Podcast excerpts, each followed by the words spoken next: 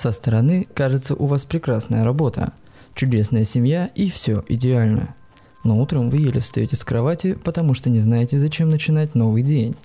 В обед вы активно критикуете чье-то дурное поведение, а вечером так измучены, что снова лезете в холодильник, хотя обещали себе на ночь не есть.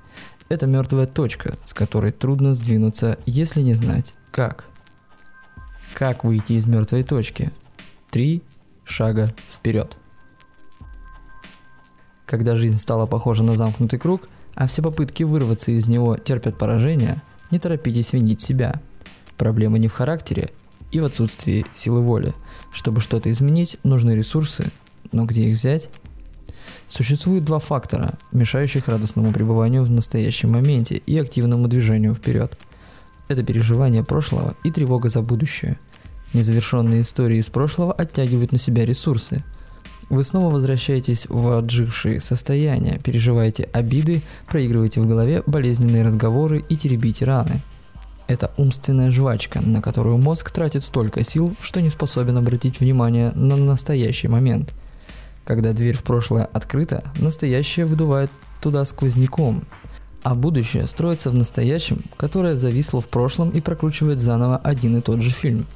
Неудивительно, что вся энергия расходуется на контролирование прошлого, изменить которое невозможно. Представьте, вы – это пазл. Получается, что только 30% картинки отображает действительность. Все остальное – фантом. А огрызок рисунка не может быть спокоен, поскольку утратил целостность. Поэтому будущее кажется таким неизвестным, страшным и тревожным. У нас развивается симптом под названием транжира. Мы расходуем энергию на путешествие из пункта А, где уже все случилось, в пункт С, где еще ничего не известно.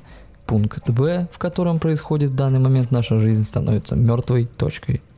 Чтобы выбраться из этого состояния, нужно сделать три шага, не требующих больших энергозатрат – но перед тем, как приступить к ним, запомните, прошлое неизменно, будущее неизвестно, а настоящее прекрасно. Шаг первый. Простите себе себя. Главное, что упускают из виду доброжелатели, говорящие «соберись, тряпка», начинай просто делать, дорогу осилит идущий. Это отсутствие энергии для начала чего-то нового. Поэтому первое, что вам нужно сделать – остановиться – если давить на газ, когда машина буксует, то увязнете еще больше. Остановитесь и оглядитесь вокруг. Станьте для себя тем самым созерцателем, который видит все без оценки. Не обвиняйте себя, а напротив искренне, с радостью и любовью к себе, с уважением к своей уникальности, скажите «я себя прощаю». Примите все свои грани, какими бы непривлекательными они ни казались. Обратитесь к себе со словами «да, может быть я недостаточно трудолюбив, да, я лентяйка. Да, я совершил ряд ошибок. Был грубым, невежественным, злым и завистливым. Да, я была стыдливой или наоборот наглой. Важно принять все это наравне с теми гранями, за которые вас всегда любили. Кстати, о тех гранях, за которые нас любят, и еще один канал, в который мы беспощадно сливаем ресурсы. Желание всем нравиться. Быть правильной, хорошей девочкой – Ответьте себе честно, сделало ли это вас счастливой? Знаете, что на самом деле такое хорошая девочка? Это удобная девочка. Стараться понравиться всем – нездоровое, невротичное состояние. Если в коммуникации с человеком вы стараетесь удовлетворить его потребности и ожидания, то теряете свою подлинность. Хорошая девочка – это, конечно, замечательно, но только когда она знает себе цену. Поэтому все, что вам нужно сделать, это остановиться и признать свою несовершенность. И во всем своем великолепии простить себя. Если в вашем бессознательном есть большой пласт вины, то почва, по которой вы ступаете, болото. Двигаться вперед невозможно. Только остановившись, простив себя, осознав ту часть, которая долгое время находилась в теневой стороне, вы сможете почувствовать твердую землю под ногами. Но думать не значит делать. Поэтому важен следующий шаг, преобразующий осознание в действие. Шаг второй.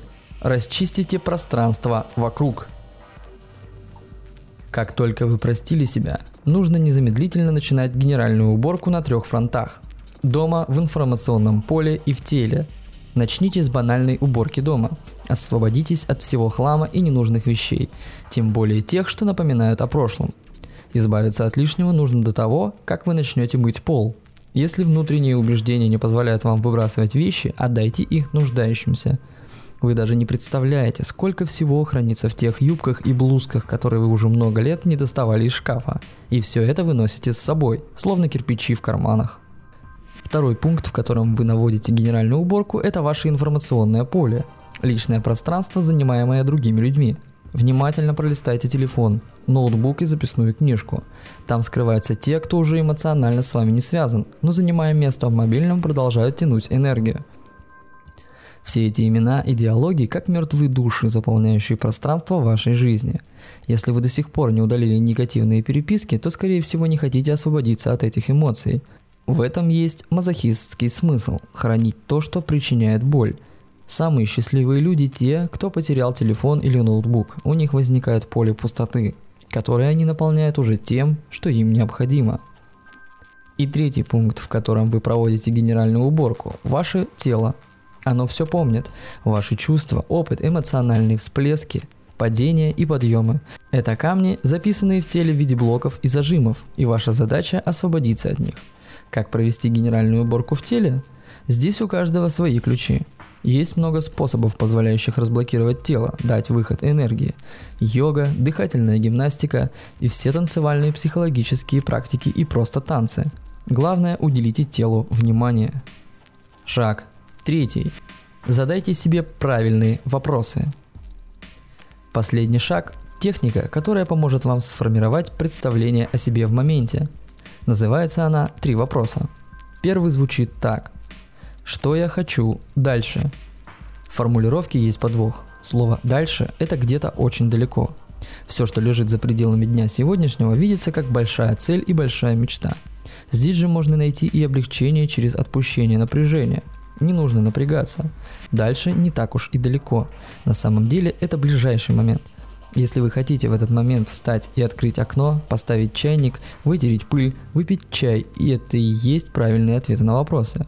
Чем быстрее вы удовлетворите требования, желания, тем больше удовлетворенности в момент вы получите. Задайте себе этот вопрос и слушайте ответ из глубин себя, не из ума. Не надо, а хочу.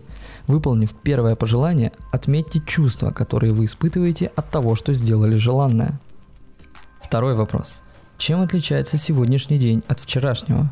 Если первый вопрос можно задавать себе в течение дня, то этот только вечером, когда дела завершены, вы спокойны и расслаблены. Не пытайтесь оценивать дни сегодня лучше или хуже, чем вчера, и наоборот.